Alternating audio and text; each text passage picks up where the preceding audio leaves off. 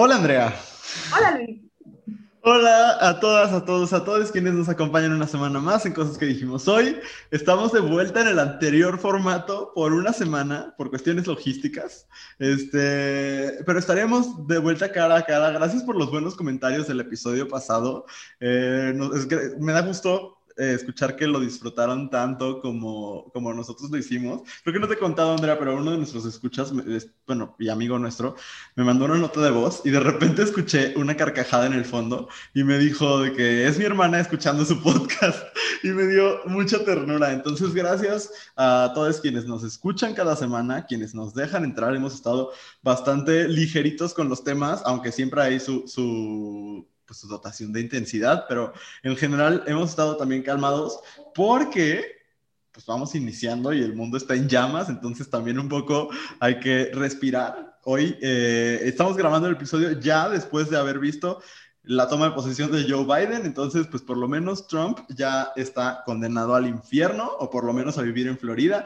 Este, y pues nada, ¿cómo estás, Andrea? Bien, estoy muy triste porque quería volver a grabar en el formato anterior, fue muy divertido, pero... Pues, Totalmente.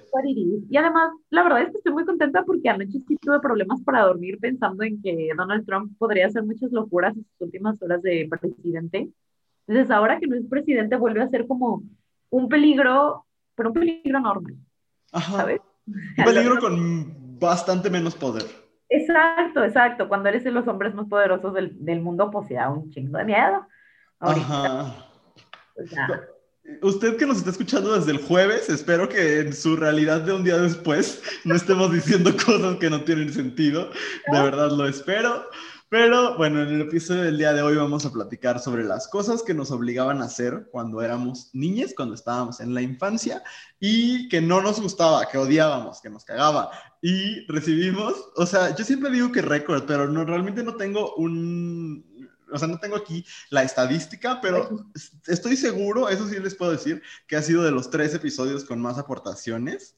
Eh, entonces, Ah, sí, sí, son muchísimas, de verdad. Este, muchas fueron la misma y ya eso Andrea nos lo contará ahorita, pero este, pero gracias, gracias por confiar en cosas que dijimos hoy. Eh, y pues nada, antes de iniciar con el tema que da para mucho, sobre todo porque ustedes nos aportaron muchísimas cosas, pues es momento de sacar el veneno y por eso, Andrea, ¿cuál es tu queja de esta semana? Mira, el día de hoy me vengo a quitar de Andrea del pasado más específicamente de Andrea de la semana pasada, y te voy a decir por qué. de la semana pasada. Sí, sí, sí, sí, tal cual. Porque eh, la semana pasada, en una de las cosas que les daban cringe, alguien mencionó el caso de Army Hammer, ¿no? Y que, le, que decían que, que es caníbal. Y en su momento se realizó, pues no, no se realizó. Hice un comentario que, del cual ahora me arrepiento, pero está bien, amigues, eh, aquí venimos a aprender y a crecer, ¿no? ¿Por qué? ¿Y por qué me vengo a quejar de Andrea del pasado?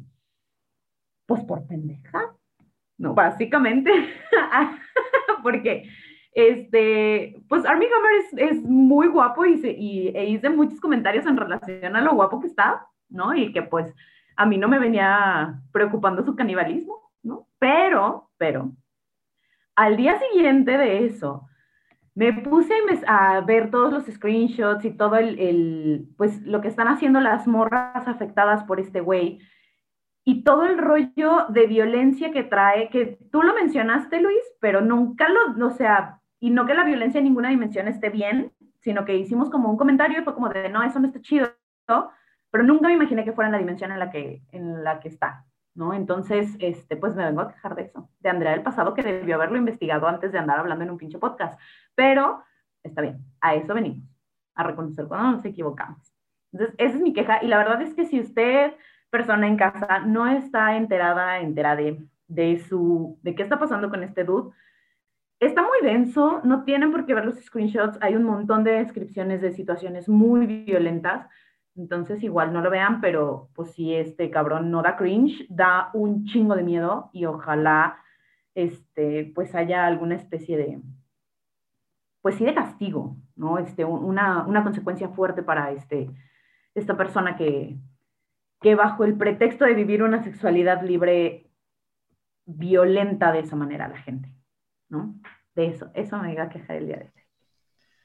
Muy bien, Andrea, muchas gracias. Y, y, sí, qué horrible, qué horrible ser. O sea, no, no sé cuánto de eso, o sea, cuánto de eso sea toda la verdad y eso me da, o sea, cuánto nos falta por saber, es lo que quiero decir, y eso me da todavía más miedo. Pero bueno, pues por lo pronto, pues sé que va a, que ha salido de una película que iba a hacer con Jennifer López, que de todas maneras la sinopsis se ve como la peor película de la historia, pero bueno, este, ay, yo me quiero quejar y es, no quiero eh, dar demasiados detalles porque está basada en conversaciones que he tenido con muchos amigos en los últimos días y me quiero quejar de, mm, de lo aburrido que nos enseñan que debe ser la sexualidad en general, pero yo quiero hablar porque es lo que conozco, de la vivencia de la sexualidad desde la masculinidad, porque de verdad estoy impresionado con lo que, o sea, con lo que nos enseñan que significa disfrutar a los hombres,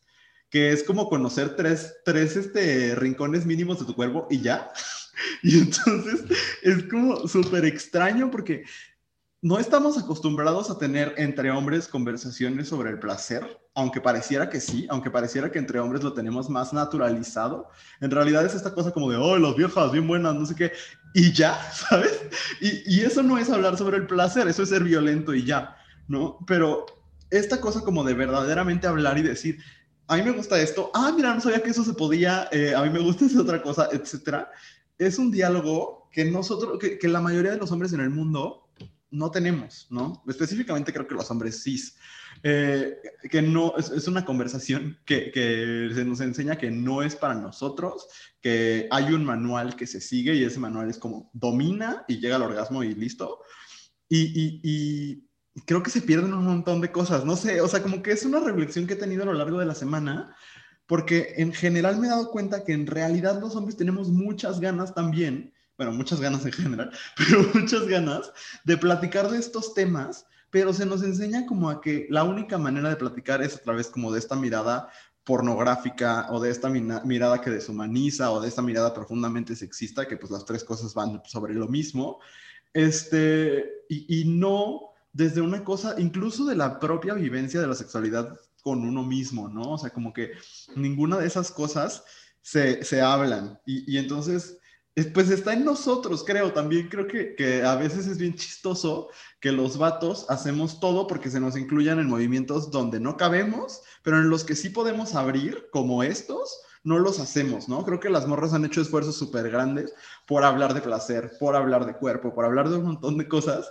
Y yo digo, ¿y por qué nosotros no? Creo que porque nos falta un montón de reflexión, de teoría, de vivencia, de experiencia, de todo, pero creo también que porque porque, porque no nos lo hemos cuestionado, o sea, no hemos dicho como, mm, bueno, pues creo que también sería importante que habláramos sobre las veces en las que hemos sido, eh, en las que ni siquiera nos hemos preocupado por el placer nuestro de nuestras parejas, eh, o por ejemplo también, el hablar de sexualidad implica hablar de las veces en las que hemos sido violentados, ¿no? Y que, que es otra de las cosas que parece que la masculinidad no nos deja hablar, ¿no? Dentro de la comunidad LGBT, pues hay hay mucha violencia sexual normalizada porque hablamos muy poco de estas cosas.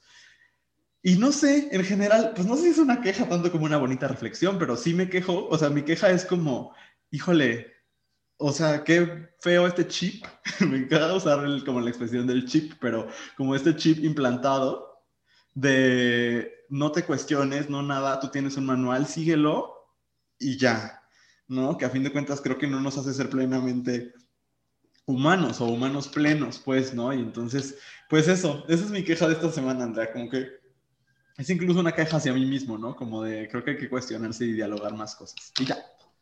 Está padriuris. Justo ayer veía unas historias de Esmeralda Soto que eh, hablaba de feminismo y decía, y creo que aplica tanto para el feminismo como para el movimiento LGBT y todo, liberación sexual y demás, que todos estos eh, movimientos, iniciativas, propuestas eh, se tratan de cuestionar hasta lo que creemos incuestionable, ¿no? Y si no nos estamos cuestionando cosas todo el tiempo, el día que nos dejamos de cuestionar, entonces empezamos a tener problemas.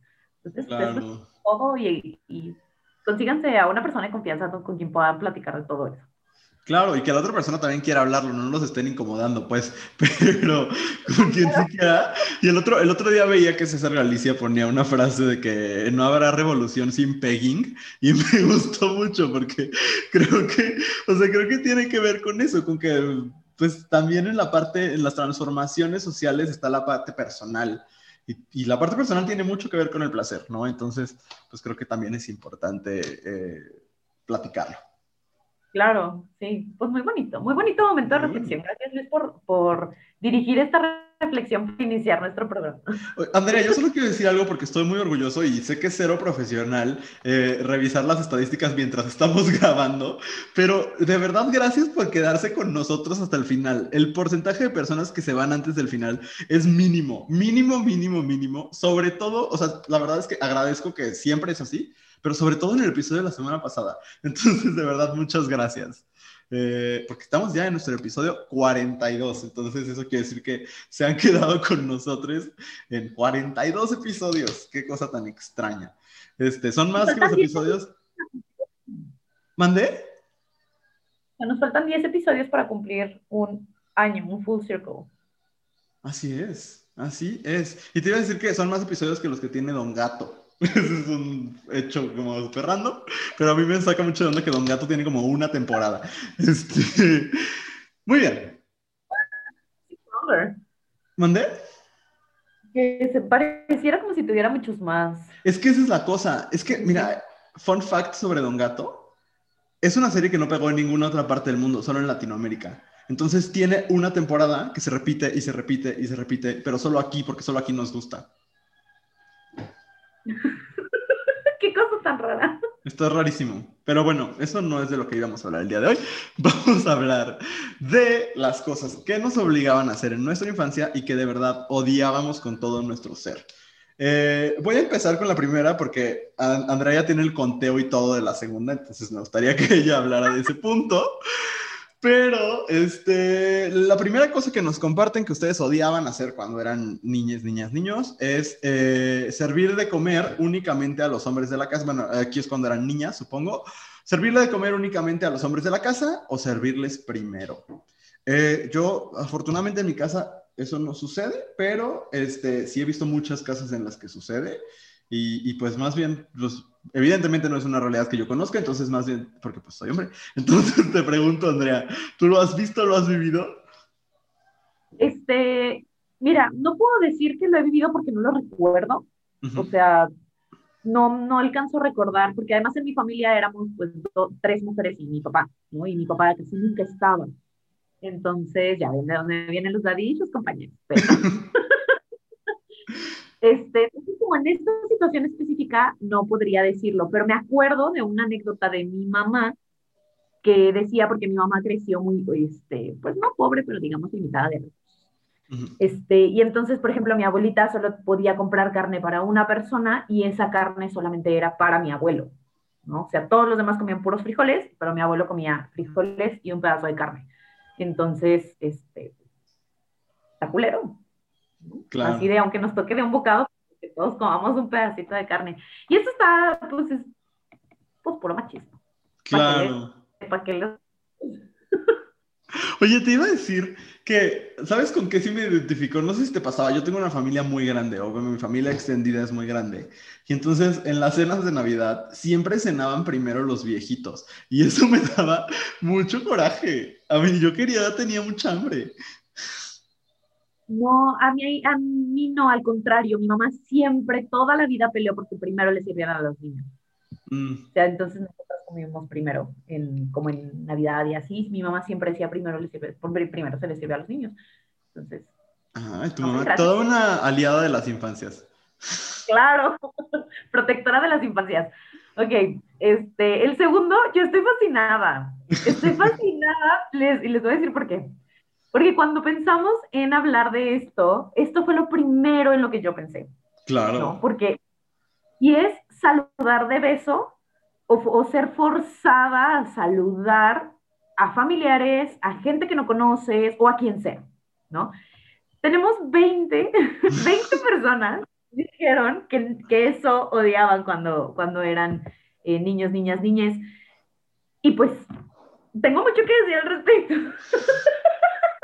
porque, o sea, de entrada, no entiendo por qué, o sea, porque ubico, por ejemplo, a mis tíos, este, hermanos de mi papá, diciendo, ve y saluda, y hasta que no venía mi pobre primo que no nos quería saludar, porque nunca nos veía, porque no nos conocía, güey, porque no tenía ningún tipo de clic con nosotros o con nosotras, acercarse y a huevo, dale beso. Y entonces el pobre chamaco, ¿cómo lo sufría? Yo sufría muchísimo de ve y saluda, es que es tu tía, no, no es mi tía, o sea, a lo mejor por definición es mi tía porque así está trazado el, el, el árbol genealógico, but she means nothing to me. I don't know her, no sé quién es. Y este asunto de forzar a saludar de beso, de entrada no entiendo por qué seguimos perpetuos. Espero que el COVID nos deje esa posibilidad, ¿no? Que sea el legado del COVID. Si no nos va a enseñar nada más, por lo menos que nos haya quitado los saludos de beso, porque me parece una mentada de madre. Llegar y decir buenas tardes es suficiente, es suficiente, Antonio.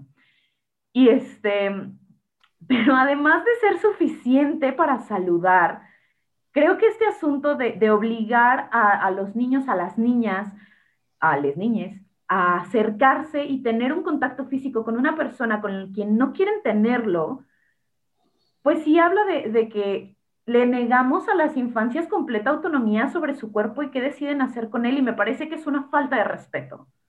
¿No? Porque, y podríamos hablar de muchas cosas muy terribles que le ha pasado a gente que me pasó a mí por ser forzada a saludar de beso a gente que yo no quería y que se interpretaba como un, es que es una falta de respeto. ¿Sabes que es una falta de respeto? No tener, no permitir que las niñas, los niños pongan límites con su cuerpo. Eso es una falta de respeto no no darle beso al primo del hermano, del, sobrino, del padrino que conociste alguna vez hace 20 años. O sea, eso no es una falta de respeto.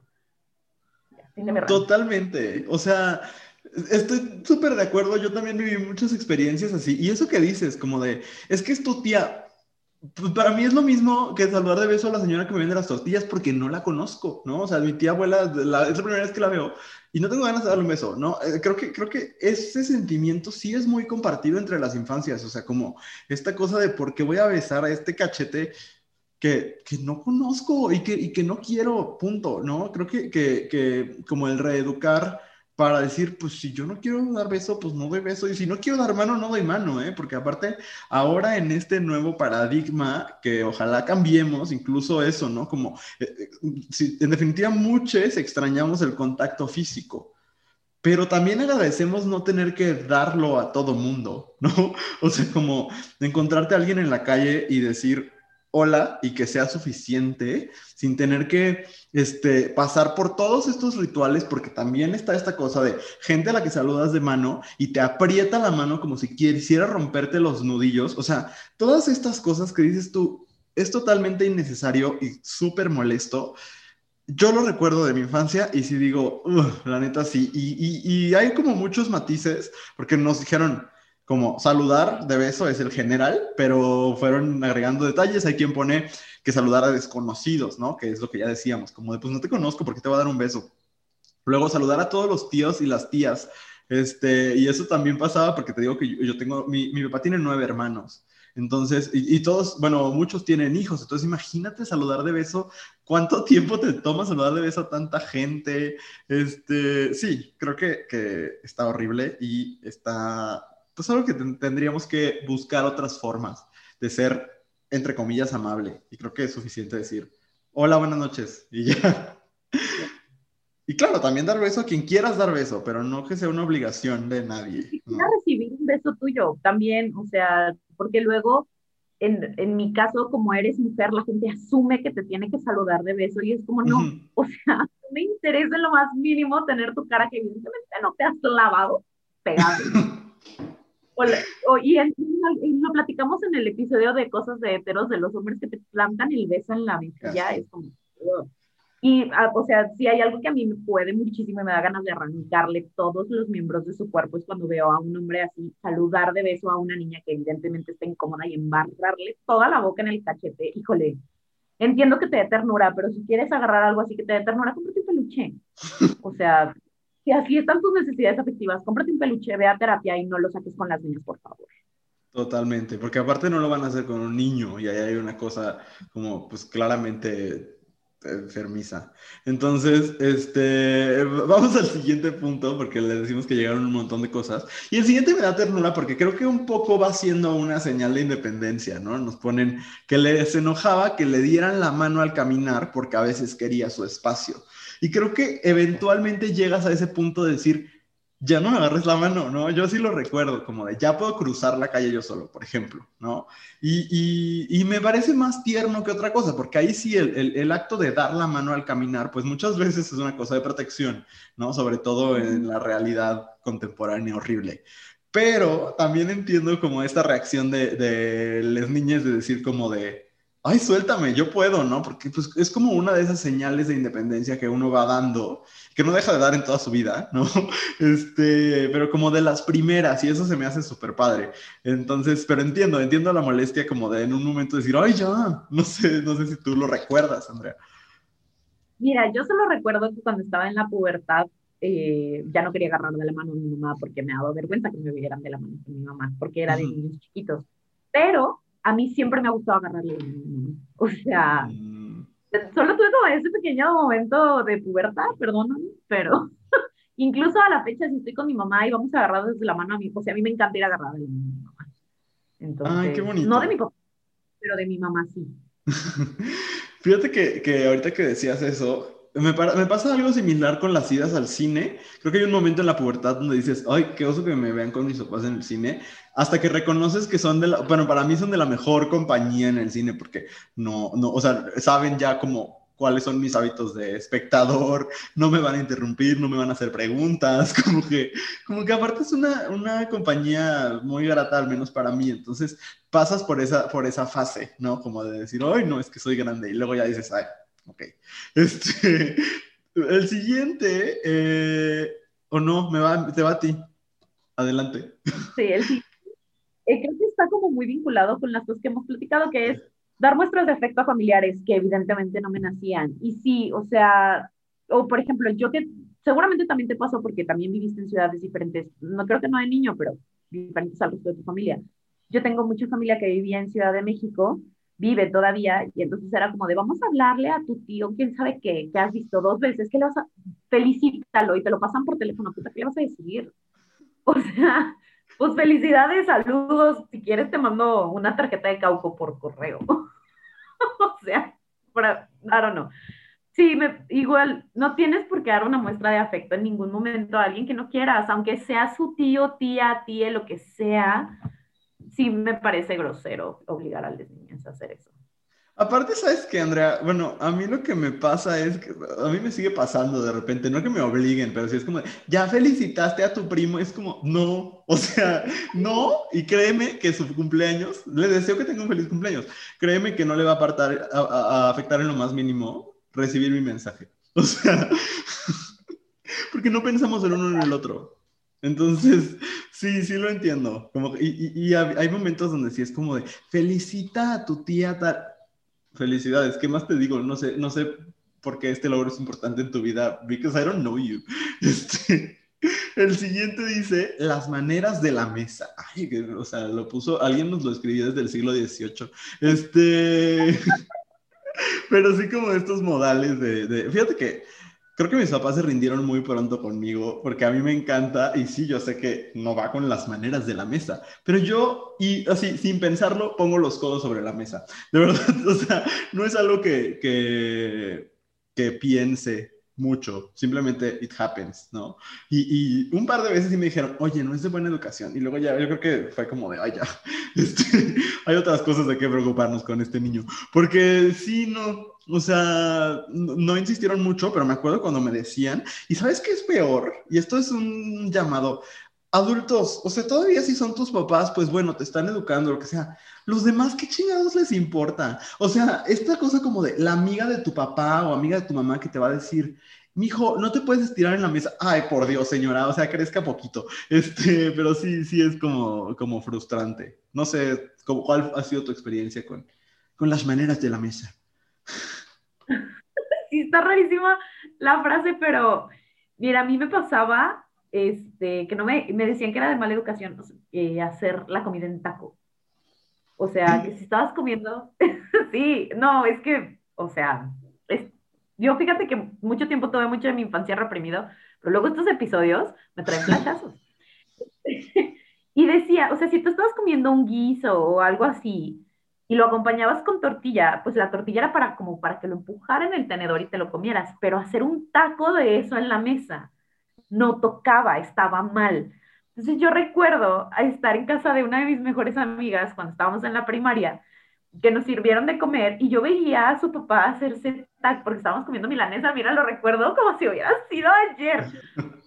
estábamos comiendo milanesa y se hacía tacos de milanesa y yo le decía, o sea, si me puedo hacer un taco y él me decía, lo que no está prohibido está permitido, haz lo que quieras. Y yo, bueno.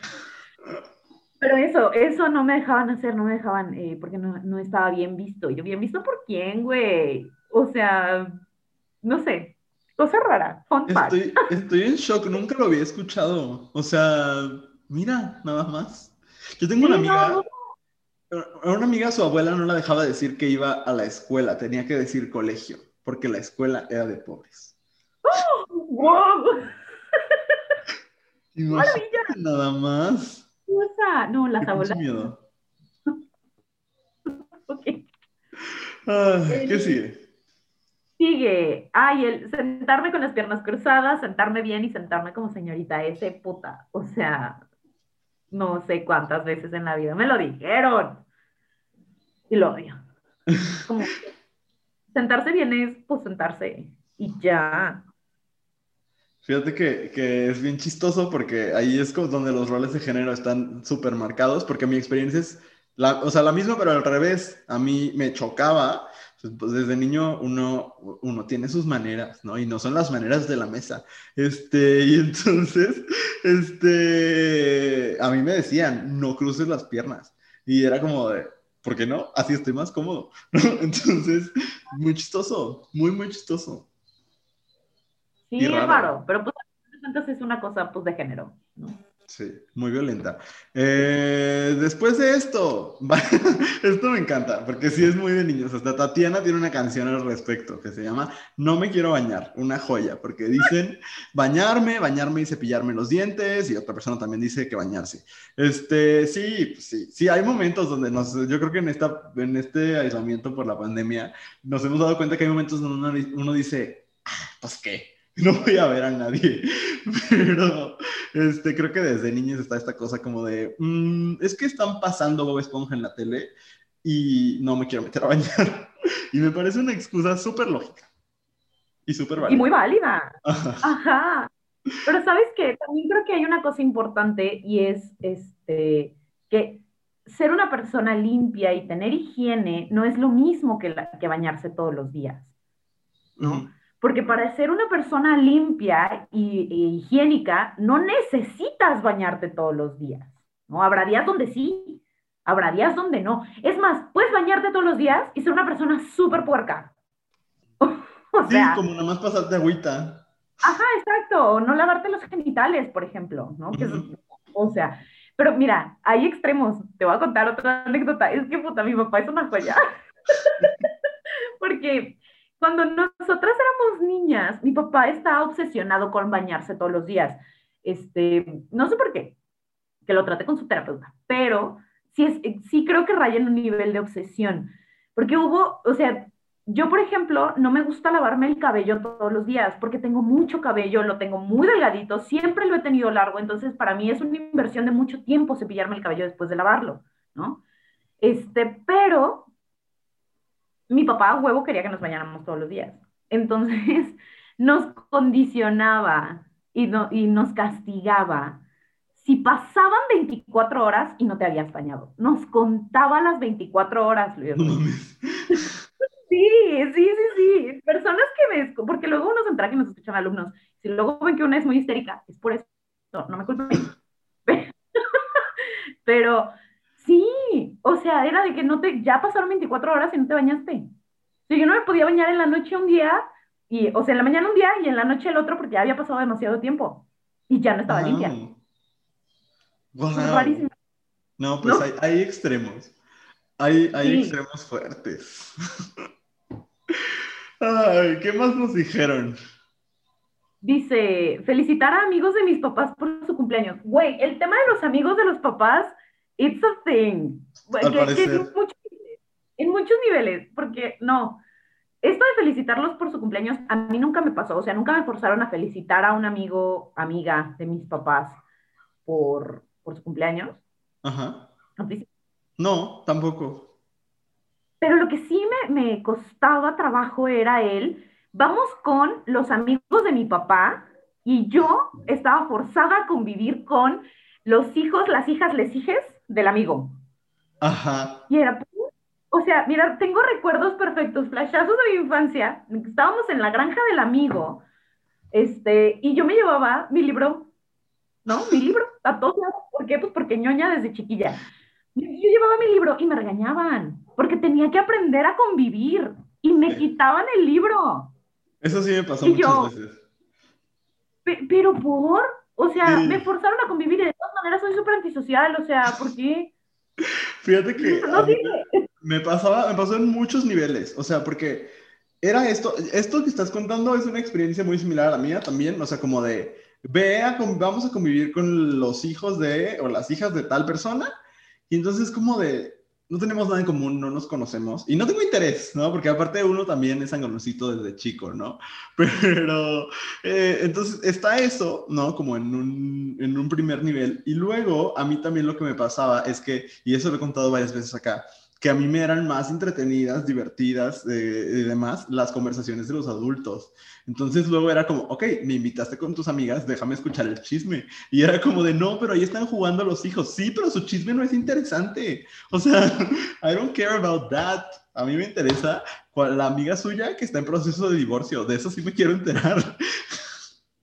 pero, o, o, o no sé, la novela, lo que sea era mucho más interesante que lo que estaban haciendo los niños jugando en un túnel donde olía vomitada. Entonces, este, pues para mí sí era como, como de hueva. Y siempre me chocó que me obligaran a convivir con niños cuando yo quería estar con adultos. Eso sí. En general, creo que el, obligar a, cualquier este, niño, niña, niña a convivir con quien sea, sí me parece una mentada de madre. Y, entiendo que a lo mejor está esa cosa de, pues es que yo también necesito un tiempo con mis amigas sin ti, ¿sabes? Que obviamente sí es súper importante, pero pues no me lleves. Eso, o sea, porque también lo entiendo, ¿no? Porque pues tengo amigas que son mamás y entiendo que a veces uno necesita break de muchas cosas, de, de, de les dije, pero, híjole, o sea, no los obliguen. Luego mi mamá, recuerdo, otra vez, así, recuerdos de Vietnam, este, mi mamá tenía una amiga que era nuestra vecina en el departamento de abajo y me obligaba a jugar con su hijo. Y a mí me caía mal porque me molestaba, porque no era interesante, porque siempre quería jugar cosas bien pendejas. Y pues, ¿para qué? O sea, mejor consigan otro espacio para tener a su, a su criatura mientras ustedes son personas. O sea, Claro. No sé si a ti te pasaba, pero aparte a mí la mayoría de, de las niñas, sobre todo los niños, me parecían estúpidos. O sea, muchas veces era como de, ay, güey, están bien tontos y van a querer hablar de las mismas tres cosas y yo solo quiero ver Lizzie McGuire Estrella Pop por una sexta vez. O sea, ¿sabes? Eso era lo que pasaba por mi mente. Pero bueno, después de eso, alguien puso usar zapatos ortopédicos. Debe, debe ser muy molesto, pero bueno, espero que ahora camines mejor. Me lo voy a saltar. Este, porque si no, no vamos a acabar con esta lista enorme que nos llegó, ¿no? Entonces, este, luego pusieron, uff, este, este, es, este es mi momento de brillar. Medirme ropa en alguna tienda. A ver, a mí me choca medirme ropa a la fecha, pero de niño sí me obligaban, sobre todo pantalones. Y les voy a decir por qué, porque los pantalones no son interesantes. O sea, los pantalones son prácticamente iguales todos. Entonces, cuando ya tienes tu medida, mira, siempre hay que medírselo y lo entiendo. Pero de niño de verdad era como un suplicio. O sea, era una cosa como de, uy, todos los pantalones son iguales, ya compro el que sea y seamos felices. Ahora me gusta, pero sabes qué también, que no sé, no, es una experiencia tan padre y sobre todo cuando eres niño, pero ya no eres niño tan chiquito, que tus papás te están esperando afuera del probador y entonces que tienes que salir y es como, ¿cómo se te ve? Y no sé si te llegó a pasar alguna vez que una persona metiche diga, ay, pues yo le recortaría tantito ahí. o sea, who gave you permission? De que, genuinamente, ¿quién te pidió tu opinión sobre cómo se me ve el puto pantalón? Entonces, este, en general para mí era muy, muy tedioso. Ah, yo, y hablo de los extraños, de, de mis papás siempre lo recibí muy bien, porque aparte eran como muy respetuosos, son muy respetuosos. Pero, pero en general, como que medirme ropa me parece de, de hueva y, y, cuando era niño era como de, eh, podría estar comprando otra cosa. Eh, juguetes, libros, lo que sea. No sé cuál es tu experiencia con eso, pero estoy de acuerdo con la persona que hace esta aportación. Yo también estoy súper de acuerdo y además, este, así como, como persona que siempre ha batallado con asuntos de peso y de imagen corporal y demás, y que además tiene una familia súper gordofóbica, este, también era horrible. O sea, porque además eres una niña y que te digan, es que no te pongas solanes porque te ves más gordita, güey, vale más, ¿a quién le importa? o sea, literalmente solo necesito vestirme, ¿no? Y porque me obligan. Yo podría andar desnuda por la vida sin ningún problema, pero pues no se puede, no me dejan trabajar así. Pero sí, eso sí, o sea, es, es muy, muy, muy pesado. Y además es de hueva, es de hueva probarse ropa. Lo odio. Sí, Lo odio muchísimo. Vamos al, vamos al que sí. no sé dónde vamos. Allá vi. Ponerme vestido. Este, ajá ponerme vestido, ponerme faldas y ropa pegada, usar vestido y mantener mi cabello largo, usar vestido y usar vestido, ¿no? Este, muy repetido y otra vez hablando de, de cuestiones de género. O sea, eso a mí no me pasó, eh, no sé. ¿Ni en la escuela? mi mamá vio que yo jugaba mucho. En la escuela sí, pero si te fijas, inteligentemente lo puse abajo, por ejemplo, ah. como otra categoría, para hablar de los uniformes. Pero como en mi vida, yo cuando era bebé gateaba mucho y corría mucho, entonces como que mi mamá dijo, ay no, pon el pantalón. entonces nunca me obligó a usar ni faldas ni vestido. Y creo que en, esa, en, ese tema sí ha habido por lo menos baby steps, ¿no? O sea, creo que sí está mucho más normalizado el uso del pantalón en niñas que, que hace unos 20 años, ¿no? Sí, no, y que además está mucho más normalizado el uso de pantalones en niñas que de vestidos de niños. Ah, pues cañón, no, eso es como, ¿por qué estás convirtiendo a tu hijo a la homosexualidad? O sea, una cosa como súper rara. Este... Ajá, ajá, Es que, me, iba a agarrar de... Lo siento. es que luego está... Ni modo, ni modo. Tenemos... Así empezamos y así tenemos que sobrevivir con el lag de nuestro lado. Pero este, justo me iba a pasar al siguiente porque tiene que ver con lo mismo, pero un poquito diferente, que tiene que ver con usar falda en la escuela, ¿no? Este, y que sea parte del uniforme, que además esté en el reglamento. Este, ahí sí lo odiaba, porque a mí nunca me gustó usar faldas, entonces era súper incómodo para mí tener cuidado, o sea, que estarte cuidando que no te hagan los calzones, este, te pones la licra abajo, y además, mira, en la, en la escuela donde yo estaba era obligatoria todo el tiempo hasta la prepa, en la prepa ya podías llevar pantalón, pero en el último año de la prepa, estaba en el reglamento que tenías que ir con uniforme de gala y el puto uniforme de gala era la, la, la, falda. Y yo mm. tenía tres años sin llevar la falda del uniforme. Entonces ahí te me tienes de como estúpida, buscando una falda del uniforme para usar en los eventos de gala. ¿No? Y los hombres igual, como siempre, pero las mujeres teníamos que llevar falda. Eso sí, la falda como en el uniforme me parece una mentada de madre, me parece que limita muchísimo a las niñas en muchísimos sentidos.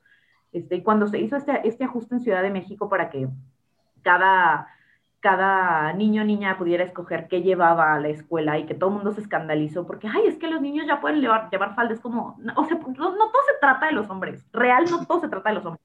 A veces se trata de que la niña puede escoger ir cómoda a la escuela. Totalmente, sí. Y, y, de todas maneras, si un niño decidiera llevar falda, pues bendiciones, ¿no? Pero.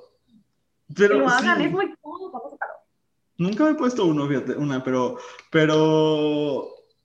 Ay, sí, sí, el asunto de, de, la formalidad y el género me parece todo un tema, porque creo que, que permanece toda la vida, ¿no? O sea, que es algo que te empiezan a enseñar en la infancia, pero que después en las bodas, en, en los trabajos de titulación y demás, sigue estando súper presente el asunto de los códigos de vestimenta estrictos que bajo la excusa de la formalidad eh, tiene que ver siempre con, con, los roles de género y con limitar la expresión por medio de la vestimenta. y eso me parece como súper, súper delicado. Este, entonces sí, estoy de acuerdo. El siguiente es muy raro, o sea, que dice que no la dejarán ponerse falda para ir a misa porque incita al pecado. Eh, ay, este está muy dark, Andrea. Es que, güey, o sea, ¿quién las putas entiende? O sea, ponte falda para que te veas más femenina, pero no te pongas falda cuando vas a la iglesia, pero ponte falda para los eventos formales, pero no te pongas, ay, no, chingan a su cola, o sea... Pero aparte, ¿sabes qué, Andrea? En, según yo, en algunas iglesias incluso obligan a las mujeres a ir en falda. O sea, yo no sé si, si más bien aquí es como que la falda era corta y, y, ese es el asunto, o no sé, no sé cuál es el asunto con este caso en particular, pero qué estupidez. Sí, es muy estúpido. Vamos a la que sigue porque me no. Vamos a la que sigue. la que sigue dice, lavar los trastes. Ahora lo hago por gusto o por trauma. Y la otra dice lavar platos, barrer, trapear. Este, pues mira, ahí creo que pues todos tenemos que aprender a ser adultos funcionales. Sí, ahí creo que está padre. O sea, creo que es algo que, que hay que aprender a hacer. No pasa. O sea, está padre que, O sea, que, porque la segunda persona que lo puso es un hombre. Y, y digo, no sé, la primera, pues, pero eh, digo, pues mira, qué bueno, porque a muchos hombres no se les enseña. A mí también me lo enseñaron, pero a muchísimos hombres no se les enseña cómo lavar un puto plato. O trapear, de verdad. La cantidad de hombres que hay que no saben trapear es impresionante. No digo que yo lo haga muy bien, siempre dicen que me paso de agua, pero, este, pero hay que saber hacerlo, ¿no? Entonces es como, como sí, sí. Eh, ahí sí. Sí. creo que pues, está, es importante y necesario.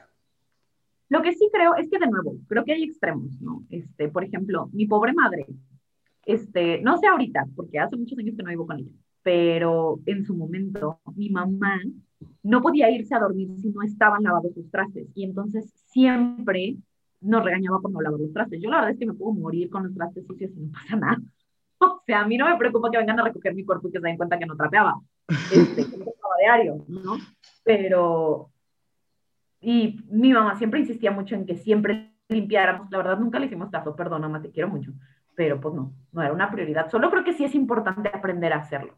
¿no? Claro. Sí, yo también creo que eso es, eso es muy importante. Eh, el siguiente dice, el siguiente es padrísimo porque es muy específico, eh, que es comer chayote. Este, ay, pues a mí me gusta mucho el chayote, pero entiendo como el, el, tal vez yo, yo fui como muy chiqueado en muchos sentidos, porque honestamente nunca me obligaron a comer cosas que no me gustaban. Entonces, este, ¿sí? ¿Qué, qué era lo que te chocaba comer? Mira, a la fecha, este, el, la sopa de papá, Ujú. la odio. Es que la sopa no lleva papá. O sea, yo, yo... Cosa que no lleva Luis Ruiz. La sopa no lleva espinaca. La espinaca en sopa es la cosa más repugnante del mundo. Otra cosa que no lleva la sopa, no lleva apio, porque le quita el sabor a todo lo demás y solo sabe a apio. Con apio sí me gusta. No, porque todo sabe a apio. Uno quiere variedad, quiere diversidad de sabores, quiere sabores complejos. Y el chayote, por ejemplo, a mí el chayote también me gusta, pero reconozco que el chayote solito, pues no sabe a nada. Ay, pero le puedes poner mantequilla o así. No, claro, y le pones quesito y, o sea, sabe rico, pues, preparado. Ajá. Pero en general que te obliguen a comer cosas es muy terrible. O sea, creo que volvemos a, a lo que, a lo que decíamos en el punto anterior, de hay que aprender a comer, hay que comer de todo, Ajá. ¿no? Este, hay que entender que a veces, pues, no te gusta comer verduras, pero tienes que comer verduras porque tu cu- cuerpo lo necesita, ¿no? Pero de eso obligarlos a comer chayote, pues. Pues sí, sí, pues se pueden encontrar otras verduras. Este, pero sí. Muy bien. ¿Qué más nos, nos pusieron? Peinarme, peinarme y ponerme zapatos. Y aquí quiero dar el retweet más grande. No, porque, o sea, no soy famosa por estar peinada. No soy famosa por nada, pero particularmente no soy famosa por estar peinada. Lo, lo detesto. O sea, mira, a mí mi mamá me peinaba para ir a la escuela. Toda la primaria me peinó para ir a la escuela y en la, en la secundaria fue así como, ya, no te voy a peinar. Uh, y desde ese día no he vuelto a estar peinada. me niego. I see no point to it. También debo reconocer que mi cabello es muy amable. Tu cabello ayuda muchísimo, es lo que te iba a decir. O sea, hay caballos que necesitan peinarse. Y ahí viene el avión. Sí. ya lo escuché. Pero en general, eso. Y a mi mamá también le chocaba que yo, yo estuviera descalza. Y yo amo estar descalza. Lo amo.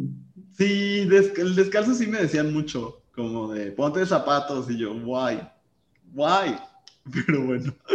Este, voy a eh, decir algunas rápido eh, para seguir avanzando con esto. Ponían terminarme la comida del plato, que creo que va un poco por ahí, aunque pues sí, es importante que estén bien nutridos. Luego hay niños que de repente se agarran a no querer comer y eso sí es importante.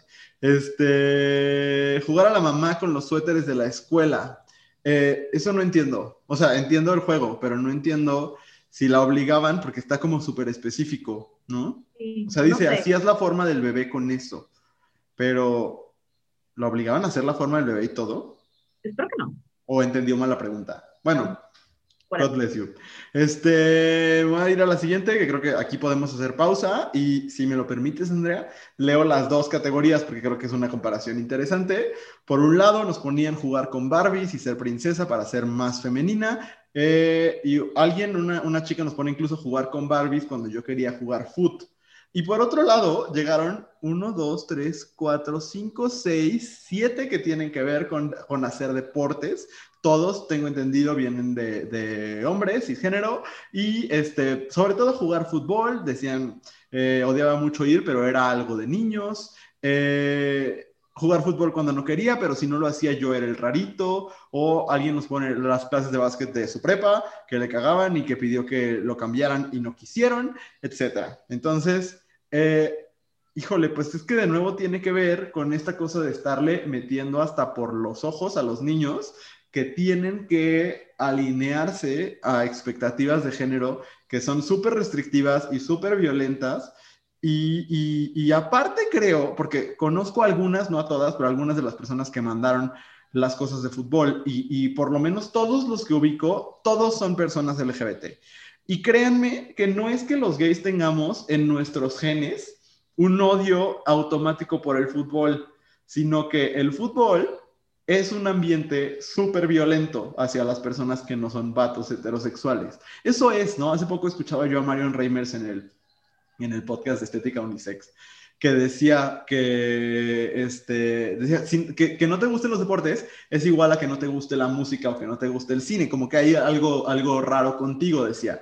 Y lo raro contigo normalmente es que intentaste entrar y no te sentiste bienvenido. Y creo que, creo que eso muchas veces pasa, ¿no? Que, que el, el ámbito deportivo es súper violento con quien no cumple con un estándar y entonces se vuelve súper angustiante. Yo, yo, afortunadamente, te digo, mis papás me obligaron a muy pocas cosas y eso hizo dos cosas. Uno, que creciera muy feliz. Dos, que ahorita tenga pocas habilidades en ciertas áreas. Pero, este, pero la verdad es que me obligaron a muy, muy pocas cosas. Pero cuando en las clases de deportes tenía que jugar fútbol, y aparte que decían, y las niñas pues váyanse a saltar la cuerda o algo, y yo sé que muchas niñas morían por estar en la cancha y yo moría por saltar la cuerda o encerrarme en el baño o ver eh, una película, este, pues mira, de nuevo, como lo angustiante que es para las niñas tener que alinearse a expectativas de algo que no pueden o que no quieren cumplir porque no va con su personalidad, ¿no? Y ya me eché yo un discurso, pero eh, esto es algo que es muy, muy, muy cercano a mi corazón y me, me, conmueve de muchas formas. Entonces, este, pues sí, eso, así, así lo, lo estoy como súper, súper de acuerdo con esta aportación. Y creo que Andrea está ocupada, entonces yo seguiré. Ah, ¿no? Ya.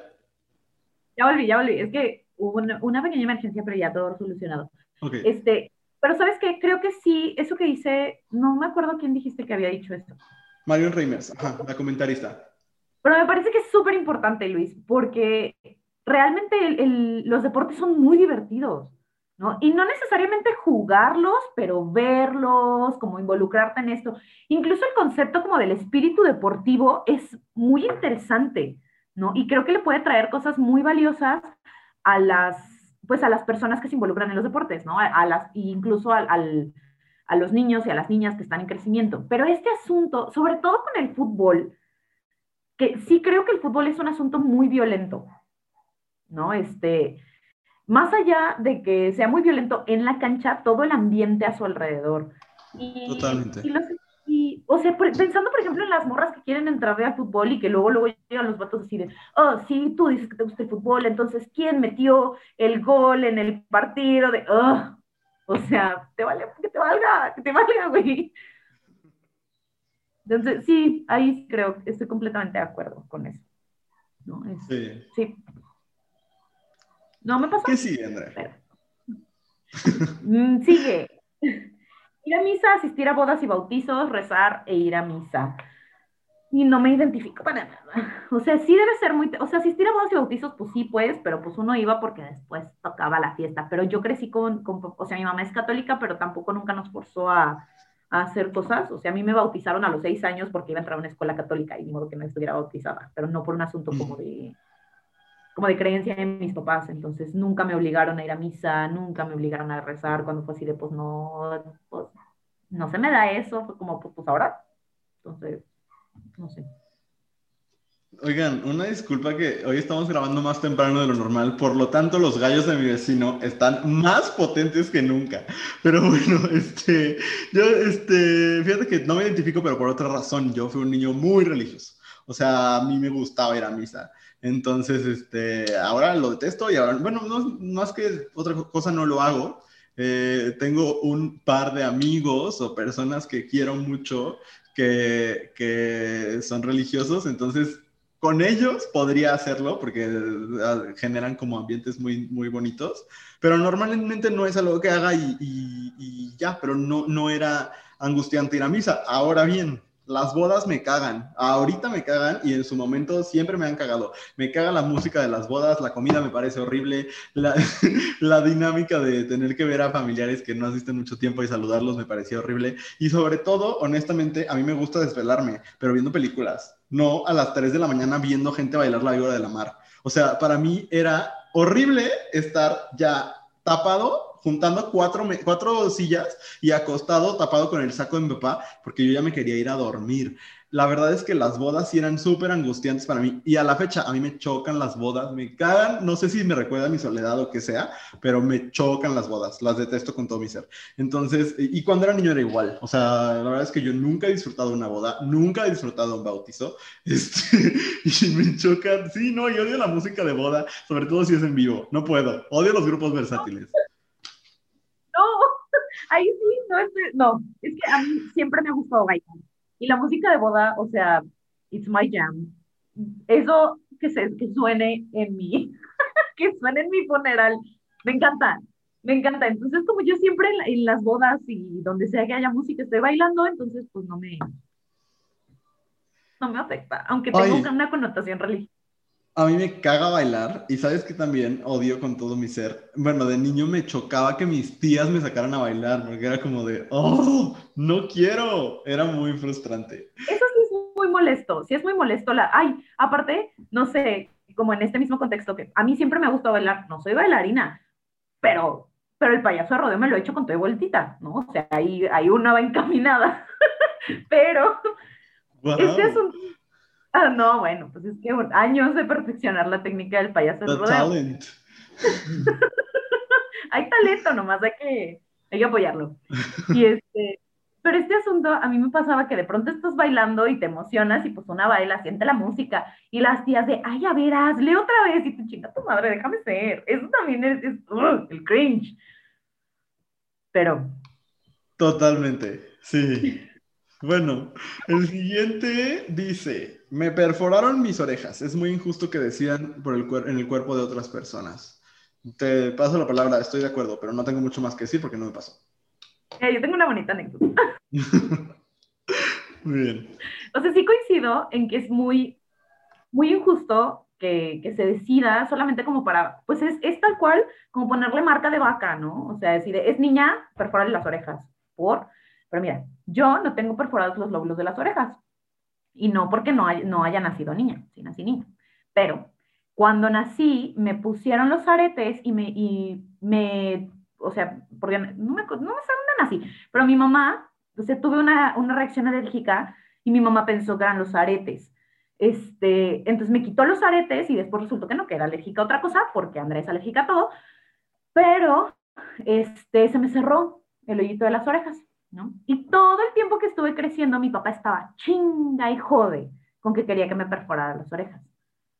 ¿Por qué? Pues porque su sueño era verme con las orejas perforadas. Y entonces siempre hacíamos tratos de si él me daba algo, yo me perforaba las orejas y nunca me perforé las orejas. Porque me, daba, me daban miedo las agujas. He aprendido a tolerarlo porque pues uno se tatúa y aprende y pues crece, ¿no? Este, de una u otra manera. Y ahora me perforé, me hice dos perforaciones el marzo pasado, este, por mi decisión, no porque alguien más quisiera verme con las orejas perforadas. claro. Fin de mi anécdota. Pasamos. Me encanta, me encanta, muy bien. ¿Qué dice ahora? ¿Qué dice lo siguiente? El siguiente dice, a vestirme de rosa. ahora lo hago a veces, pero nadie me obliga y creo que va por lo mismo. Porque fíjate, yo siempre he dicho que no me gusta el color rosa. De hecho, lo veo como con cierto, ¿no? Y después he descubierto que no es que no me guste el color rosa, sino que no me gusta la connotación que tiene el color rosa en mi vida. Justo por eso, porque como es de niña, lo tienes que usar y era como, pues no quiero. Entonces, cuando... Qué, qué simpático, porque justo a mí me gusta mucho el color rosa y creo que honestamente es lo mismo, no es necesariamente el color. El color me parece bonito, pero creo que aparte hay una cosa como de querer abrazar cosas que no pude abrazar durante mucho tiempo, ¿no? Entonces creo que eso está está padre ahora, ¿no? Y como dice esta, esta chava, como de, ahora lo uso, pero nadie me obliga. Y bueno, en mi familia, aparte, eh, es muy sabido, y lo dicen muchas veces, que yo lo que más detesto en la vida es que me digan qué hacer. Y es totalmente cierto. O sea, el otro día le conté el absurdo a Andrea, porque sí hay momentos donde es como de, este, me dan un consejo que sé que es correcto y digo que no, y después lo hago, pero ya, ya fue porque yo quise, primero me negué, ¿sabes? Y, y yo así soy. Entonces, este, como esta cosa de, pues cuando no te obligan, está más chido. Eh, el siguiente dice que me callara. Eh, o sea, cuando callan a las niñas, eso es horrible. O sea, y, entiendo también, ¿no? De nuevo, tenemos eh, amigas que son, que son mamás y entiendo que hay momentos donde, oye, déjame hablar con mi amigo, ¿no? Pero también creo que hay formas, o sea, creo que, que hay niños que viven, niños, niñas, niñas, que viven siendo pues, silenciados todo el tiempo, ¿no? O sea, todo el tiempo es como de, no hables, no hables, no digas tu opinión porque no sabes porque eres niño, cuando pues, a veces soy niño y sé, ¿no? Este, ajá, como el, el pensar que el hablar y el expresarte y el ser escuchado es un derecho, es un, un privilegio que tienes que ganarte y no un derecho que tienes por ser una persona, eso me parece muy fuerte. No, y que además también de pronto están estos contextos donde se cree que los niños, las niñas, las niñas no tienen nada que decir. Uf, sí. Y, híjole, la verdad es que son súper perceptivos y, alcanzan a ver cosas que, que a lo mejor tú ya las sabes, pues, pero pues get over it, ¿sabes? O sea, para mí, o sea, sí. Y además me identifico un montón porque yo siempre he sido una persona que habla mucho. Y mis papás, mi papá se me callaba, mi mamá no, pero me daba el avión. Mm. O sea, yo me daba cuenta el momento en el que me dejaba de escuchar. Claro. Y entonces, está cabrón. ¿no? Y una vez entiende y dice, si hablaba mucho, a lo mejor mi mamá necesita un momento de paz, pero sí se siente feo, ¿no? Claro, y creo que las infancias en general tienen cosas interesantes que decir, ¿no? Estos, eh, a mí me gustan mucho estos ejercicios de participación ciudadana que se hacen con las niñas como de ponerte en parques y, hacer encuestas y hacerlos participar de la democracia desde, desde su infancia. A mí mis papás me llevaban siempre, siempre, siempre a esas elecciones infantiles que hacían, donde te encuestaban sobre tus intereses y demás, porque es, es, es una manera de irles integrando al, al ejercicio democrático, ¿no? Y creo que eh, yo admiro mucho a todas las personas que encuentran formas de que las voces de las infancias sean escuchadas, porque creo que, que son voces súper importantes de muchas formas, ¿no? Y, y, el estarle diciendo a, las infancias todo el tiempo, cállate, ahorita no hables, ¿no? Es como, me parece de, de muchas formas violento obligar a, a, las infancias, sobre todo a los más, más chiquitos, a ir a misa y quedarse callado una hora escuchando algo que no entienden, porque los pasajes bíblicos no los entiende un niño, no los entienden, punto. O sea, es muy difícil que un niño de cinco años tenga idea de qué está hablando el Evangelio. O sea, y cualquier otro texto religioso, ¿no? Es como, no está, no está en su vocabulario, es como, siéntate, te voy a leer un pasaje del Quijote, ¿sabes? Es como ese nivel de absurdo, nada más que como está Diosito de por medio, entonces deja de ser absurdo, pero no, no deja de serlo, ¿no? A mí me ha pasado muchas veces eh, que estoy en, en, en misas o en ceremonias religiosas y que veo a, niños que evidentemente ya están ansiosos, se quieren parar y es como, cállate, está hablando el padre. Sí, pero está diciendo algo que no entiendo, que no me interesa, que no me va a explicar, porque aparte va a poner ejemplos de las noticias o de lo que sea que leyó en el semanario eh, o en Aleteya o en donde sea, este, y, no va a tener sentido para mí. Y creo que eso, como obligar a las niñas a entrar a esa lógica que es de adultos y que no entienden en ningún momento, pues, pues me parece como y, yo sé que hay misas para niños y eso es otra cosa, ¿no? Y habrá, hay otros dilemas éticos.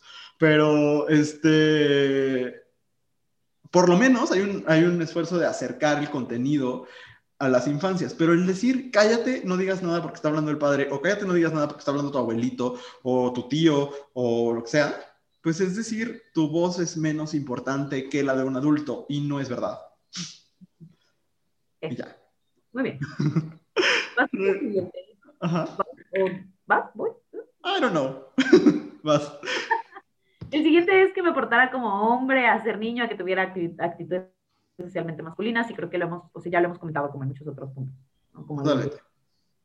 Pero el siguiente me parece importante, porque dice hacer ejercicio o hacer deporte. Ajá. Y creo que otra vez tiene que ver con la creación de hábitos. De que es importante que entiendan que hay que hacer ejercicio porque es parte de cuidar tu cuerpo, porque es parte de lo que sea, pero pues hay de, inculcar un hábito y entender por qué tienes que hacer ejercicio a forzar otras cosas, ¿no? O sea, como los niños que son forzados a jugar fútbol cuando no, ni al caso, cuando podrían cuidar de su cuerpo de otras maneras que no necesariamente sea ese, o cuando, otra vez, eh, story time de, del papá extremista de Andrea. Eh, mi papá tiene como etapas donde se apasiona por ciertas cosas y entonces todo en su vida se trata de eso. Y cuando yo estaba creciendo estaba en su etapa de me gusta correr. Entonces, como a mí me gusta correr, vamos a ir todos al parque y vamos a ir a las 5 de la mañana para que yo pueda alcanzar a correr sin sol. Y entonces ahí está Andrea chiquita con su hermana chiquita a las 5 o 6 de la mañana en domingo caminando por el parque. ¿Por qué? Porque el papá quería correr. Y pues no. o sea, Ajá, creo que tiene que ver con, una cosa es decir, te tienes que mover porque es por tu salud y es porque si no puedes tener problemas de ansiedad y demás cosas. Eso es importante, creo, ¿no? O sea, no es que nosotros estemos aquí en Bebe Tips con Marta de Baile, pero, o sea, como desde mi opinión, por lo menos, es importante. Pero eso no es sinónimo de que haya una sola opción y tienes que cumplirla. ¿No? Porque ahí vienen un montón de expectativas de nuevo, de género, de clase también, ¿no? Como de esto es lo que hacemos, o sea, por ejemplo, los niños que los llevan al golf desde chiquitos y cosas tan pinche aburridas, o sea, terrible, ¿no? Entonces, eh, creo que es eso, como de, pues sí, el hábito de hacer ejercicio es algo que hay que desarrollar, pero no necesariamente eso implica jugar con balones si no lo quieres, ¿no? Eh, el siguiente, y lo voy a decir rápido porque tiene que ver con lo mismo, ¿no? Decía jugar con coches. Pues sí, lo mismo, es tiene que ver con expectativas de género.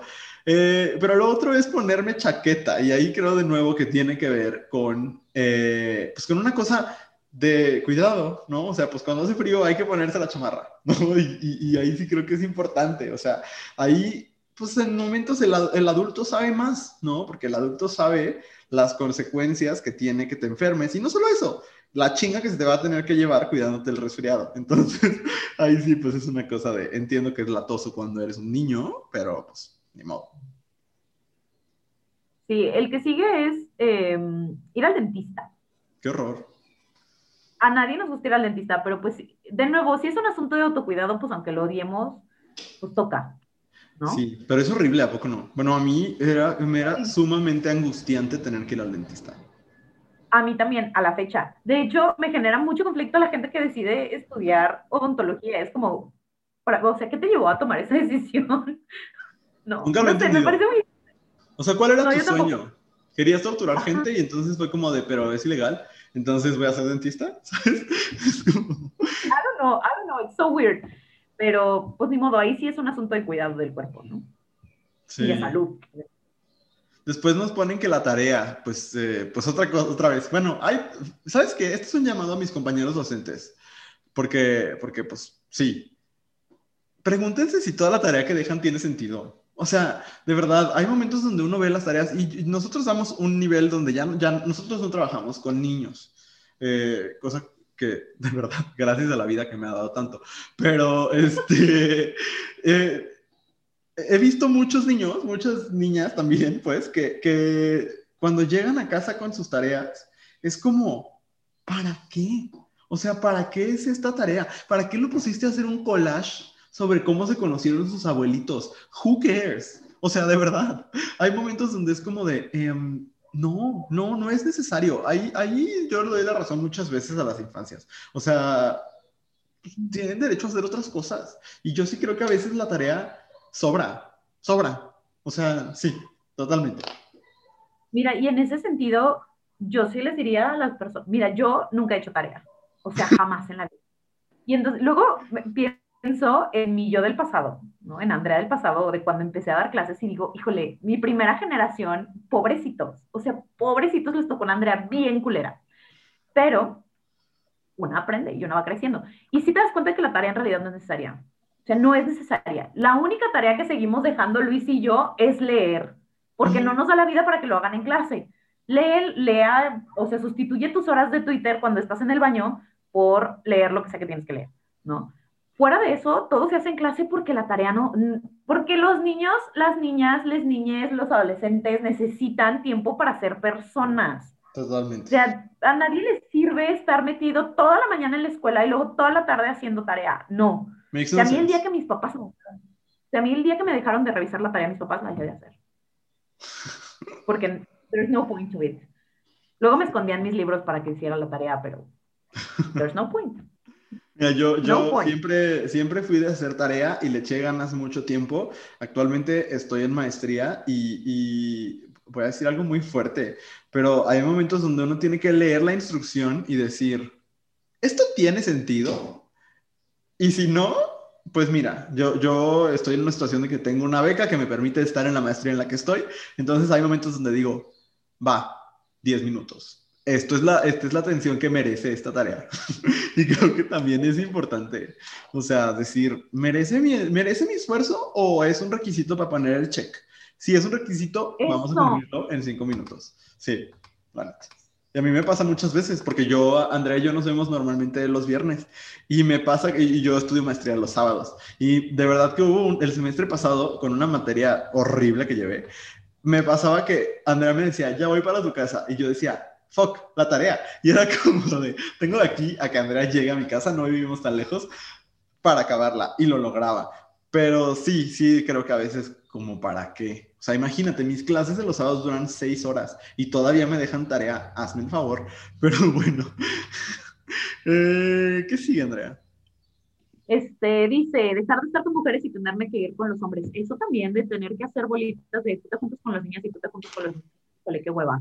Ay, sobre todo porque, perdón, pero los hombres no somos interesantes en su mayoría. O sea, yo en momentos considero que sí puedo serlo, pero a mí estar con otros vatos siempre me fue, puedo decirme, en muchos momentos todavía me es, este, como de, neta, vamos a hablar de los tigres, o sea, y no los animales del equipo, o sea, no, y, y, mira, afortunadamente de nuevo, eh, y hoy, hoy, he presumido mucho mis papás, pero sí era muy bonito que nunca me dijeron, no estés con las niñas, ¿no? Yo tuve muchas amigas desde el principio de mi vida. Y aparte tengo dos hermanas. También, a mí nunca me lo dijeron, porque yo sí era mucho de amigos. Yo creo que porque siempre he hablado mucho y ellos no hablan tanto. a lo mejor me escuchaban mucho. Este, saludos a los que siguen mi vida después de veintitantos años, pero este, a mí tampoco me lo dijeron, pero sí, sí conozco gente que, que sí se las aplicaban y es muy culero. Muchísimo, sí. Después este, tenemos sacar puros 9 y 10 en la escuela. Fíjate que, ay, es que aquí hay un montón de cosas que tienen que ver también con, con, con, clasismo y necesidades económicas, porque las becas, o sea, ya hay universidades que solamente dan becas por promedio, ¿no? Como si ese fuera el único parámetro. Y, pues nosotros siempre, eh, y, y, hay mucha gente que, que dice, ay, no digas eso, qué pena. Pero no, yo como muy orgullosamente lo digo, pues nosotros siempre tuvimos becas este, en mi familia, ¿no? Y, y eso es lo que me permitió siempre me ha permitido estudiar en donde he estudiado, ¿no? Y entonces, este, pues esa era la presión más que otra, realmente, ¿no? Más, digo, eso y, y mi delirio perfeccionista que tengo y tendré siempre, pero bueno, no porque ya voy a mi terapia, pero también estaba esta cosa como de, pues hay que mantener el promedio de la beca, ¿no? Pero claro que es presión, ¿no? Y, y, y ahora me pasa, y, intento repetírselo mucho a mis, a mis alumnos, porque me dicen, es que me fue muy mal, saqué 8.5, y yo sí les digo como de, esa es una buena calificación. O sea, está bien, chill, ¿sabes? Pero pues pasa, y entiendo, entiendo esa presión. No, y, o sea, tú dices 8.5 es una buena calificación, pero a mí me castigaban por esas calificaciones. a mí también. O sea, pero guay. Me regañaban, no me castigaban, castigaban, pero sí. No, a mí me castigaban y así de que me castigaban de no puedes ver la tele, no puedes ver a tus amigos, no puedes usar el teléfono, no puedes agarrar tus libros, no, nada, ¿no? Para que te dedicaras a estudiar.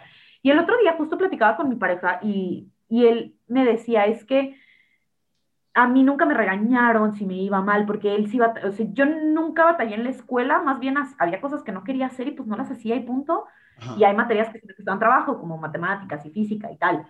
Este, bueno, física en la, en la secundaria sobre todo, pero era como, pues me cuesta trabajo y pues ni modo, ¿no? También saqué ocho porque decidí no hacer esa, esa tarea. Y era un drama, o sea, like a big deal. Y era como, es que estás desperdiciando mi dinero. Y yo, pues no, a final de cuentas estoy aprendiendo, estoy haciendo esto, tal. Tengo todas estas virtudes, ¿por qué ese número va a hacer que yo esté desperdiciando tu dinero? Y siempre me ponía la amenaza de que me iban a pasar a una, a una escuela pública. Bien padre bien padre, por sacar un 8.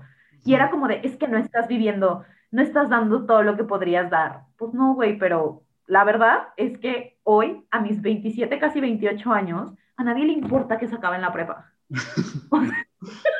Realmente, una vez que sales de la prepa, a nadie le importa. A nadie le importa. Entonces, o sea, what's the point? Sí, el, punto siguiente dice, y, es más o menos lo que yo decía, ¿no? Esperar en las reuniones familiares cuando ya me había aburrido. Sí, creo que es una experiencia compartida entre varios niños, ¿no? Como de, eh, pues aquí ando, gracias, pero pues ya no está interesante y ya me cansé y ya quiero ir a ver este Stan Raven a mi casa. Eh, bueno, en ese momento no existía el streaming y no era tan fácil como ahora. Este, pero sí, sí. Eh, me voy a, tengo que distraerme un segundo para preguntarte algo, Andrea. No tiene nada que ver, absolutamente nada que ver. Pero ahorita que, dije que no pasaban Stan Raven en la noche. ¿Tú eres niña de Nick at Night? O sea, ¿veías Nick at Night? Sí, sí lo veía, porque No, porque justo ahora que estrenó WandaVision, me acordé como de toda esa educación televisiva que tuvimos una generación y que una esta generación ya no tiene, porque como ya eliges, pues siempre ves cosas nuevas, ¿no? Entonces creo que no tiene nada que ver, pero me acordé ahorita este, que dije que no pasaban Stan Raven en la noche, pero bueno, este, y el último creo que no, no tiene mucho caso porque ya lo platicamos, ¿no? Como sentarme, sentarme con más niños, que lo he hablado mucho acá, que yo amo estar con los adultos. Entonces, y ahora no, fíjate, ahora prefiero estar con, no con más chiquitos, pero pues con gente de mi edad, porque los adultos dicen cosas homofóbicas. Entonces, luego, eso pasa. Además, bueno, por ejemplo, yo que era la, la, grande, bueno, soy, ¿no? La grande de mis, de mis primas, siempre es este, bonito en lugar de pelearte con los de pelearte con los adultos, radicalizar la mesa de, de, de los chiquitos. Siempre es mejor. Sí, definitivamente. Eso, eso está más chido. Pero bueno, todas estas cosas les chocaban a ustedes y nos chocaban a nosotros cuando éramos niños, niñas. Y este, y pues nada, espero les haya gustado el tema del día de hoy. La verdad es que a mí sí, aunque extrañé tener a Andrea frente a mí, pero yo creo que si todo sale bien, eh, la próxima semana ya grabamos frente a frente de nuevo para que puedan escuchar nuestras risas eh, en sincronía. Entonces, este, pues vamos a pasar a el último momento del episodio del día en el que les recomendamos cosas. Entonces, Andrea, ¿tú quieres empezar recomendándonos algo? Sí, les voy a recomendar once again un libro que tiene mi título favorito en la historia, ¿no? Se llama I Can't Date Jesus. Love, Sex, Family, Race and Other Reasons I Have Put My Faith in Beyoncé. Y es una cosa chulísima. Este, porque justo hoy que hablamos mucho como de, pues de creencias forzadas o de que te vienen de familia y tal, en este libro es la historia de un hombre eh, negro gay que se cuestiona cosas de su espiritualidad y de su manera de relacionarse con sus creencias, ¿no? Y de decir, bueno, ¿cómo puedo creer en todo esto si en este paradigma de creencias no hay un espacio para mí? No está hecho para mí. Este, y todo lo que me dice la religión, la gente, es que ese no es mi espacio y aún así tengo que creer en eso. Entonces creo que esta colección de, ensayos, porque son ensayos, este, es, además muy, es muy ligera, es muy divertido como su, manera de, interpretar el mundo, ¿no? Entonces está súper recomendado y me encanta, me hace muchísimo reír, me, me, me hace sentir en mi corazoncito. Y creo que son reflexiones muy válidas, ¿no? Porque pues sí, todos decimos de que la espiritualidad es para todo el mundo, pero no es cierto, no está construida para todo el mundo.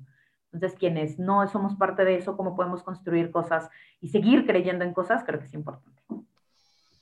Muchas gracias por la recomendación, Andrea. Yo, yo me sumo porque aparte es, es mi tipo de libro totalmente. O sea, eso es lo que a mí me gusta leer, lo que más me gusta leer, ensayos humorísticos y, y con perspectiva social. Y, y, está padrísimo. Y de hecho, él, él, tiene un segundo libro que se llama I Don't Want to Die Poor, que también está súper padre. Entonces, sí, les recomiendo mucho. Eh, estoy de acuerdo contigo, Andrea. Este, y yo también hoy voy a recomendar un libro. Eh, espero que alguien decidió utilizar un taladro en este momento cerca de mi casa. Entonces, espero que no interfiera con mi eh, recomendación. Pero yo les quiero recomendar esta novela que se llama Las Malas de Camila Sosa Villada. Este, y a ver, yo en mi vida solo he leído, bueno, no, solo he experimentado dos cosas que me han mostrado como la, vivencia de lo marginal con tanta claridad. Esta y la película The Florida Project, que es una de mis películas favoritas de la vida, pero esta novela eh, cuenta la historia de una chica trans, eh, ella se autonombra travesti, pero habla de sí en femenino. Entonces, este, pues cada quien nos nombramos como queremos nombrarnos, ¿no? Entonces, este, pues esta chica eh, es la escritora, ¿no? Ella, ella habla de un personaje que se llama también Camila eh, y, habla de la banda de travestis con la que comparte, ¿no? Este, otras chicas como ella que se dedican a la prostitución y, este, mira, el libro me puso muy triste en muchos momentos, me hizo sonreír en muchos otros. Eh, no fue una lectura sencilla, rompió mi corazón de muchas formas, porque hace descripciones muy rudas de la violencia, de, la violencia sexual de manera específica, pero lo contrasta con mucho discurso sobre la autonomía del cuerpo y sobre el poder decidir y sobre el decidir quién eres. Eh, no sé, no sé cómo terminar de describir este libro, eh, pero es una historia sobre la condición travesti, como lo llama ella, y sobre el vivir fuera, el vivir en los márgenes de la sociedad y aún así encontrar o buscar la felicidad todo el tiempo, ¿no? Y, formar, si no familias, grupos de, pues, de amor y grupos de reconocimiento mutuo aún en las peores circunstancias. Es un gran libro, es un libro que les va a romper el corazón, que no es lectura para ir a la playa y desconectarte del mundo, creo que más bien es un libro que te conecta con, con el mundo y con cosas, con historias que normalmente no escuchamos. Eh, y ya, me, me dan ganas de llorar solo de acordarme, es un libro muy fuerte pero también es muy poético. Entonces, pues se los recomiendo. Leanlo, vivan la experiencia. Eh, yo lo pedí en Gandhi, así que es muy fácil de conseguir. Y se llama Las Malas de Camila Sosa Villada, es del año pasado. Y, ya, es cortito aparte. ¿No es del año pasado? No, ok. Es de 2019. 2019, muy bien. Pues ese libro. Y ya, esa es mi recomendación de esta semana. Qué maravilla, pues llegamos al final de este episodio donde el live no lo recordaba tan annoying. Hoy estuvo más difícil que de costumbre.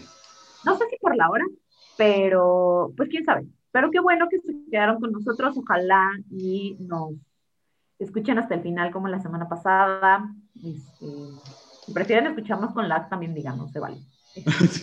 prefiero que se interrumpan. A lo mejor alguien se divierte, I don't know. Pero muchas gracias gracias, Luis. Muy bonito compartir contigo. Siempre es muy bonito y recordarles que pueden eh, entrar a arroba abrazo grupal en Instagram, abrazo grupal en TikTok, abrazo-grupal en Twitter y, porque el otro día me entrevistaron en el periódico y ya me regañó mi papá que no lo dije, abrazogrupal.com, que luego no sé por qué no lo dije en la entrevista, pero sí, de verdad eh, ya saben que pueden eh, escribirnos para lo que necesiten. Estamos trabajando de manera muy, muy intensa para que cada vez Abrazo Grupal signifique más cosas para ustedes y puedan encontrar pues más, más abrazo, ¿no? Gracias, gracias y gracias por hacernos llegar a los 8000 seguidores tan rápido. Sí, ya sé. Pues muchas gracias a todos. Nos escuchamos la próxima semana. Bye. Bye.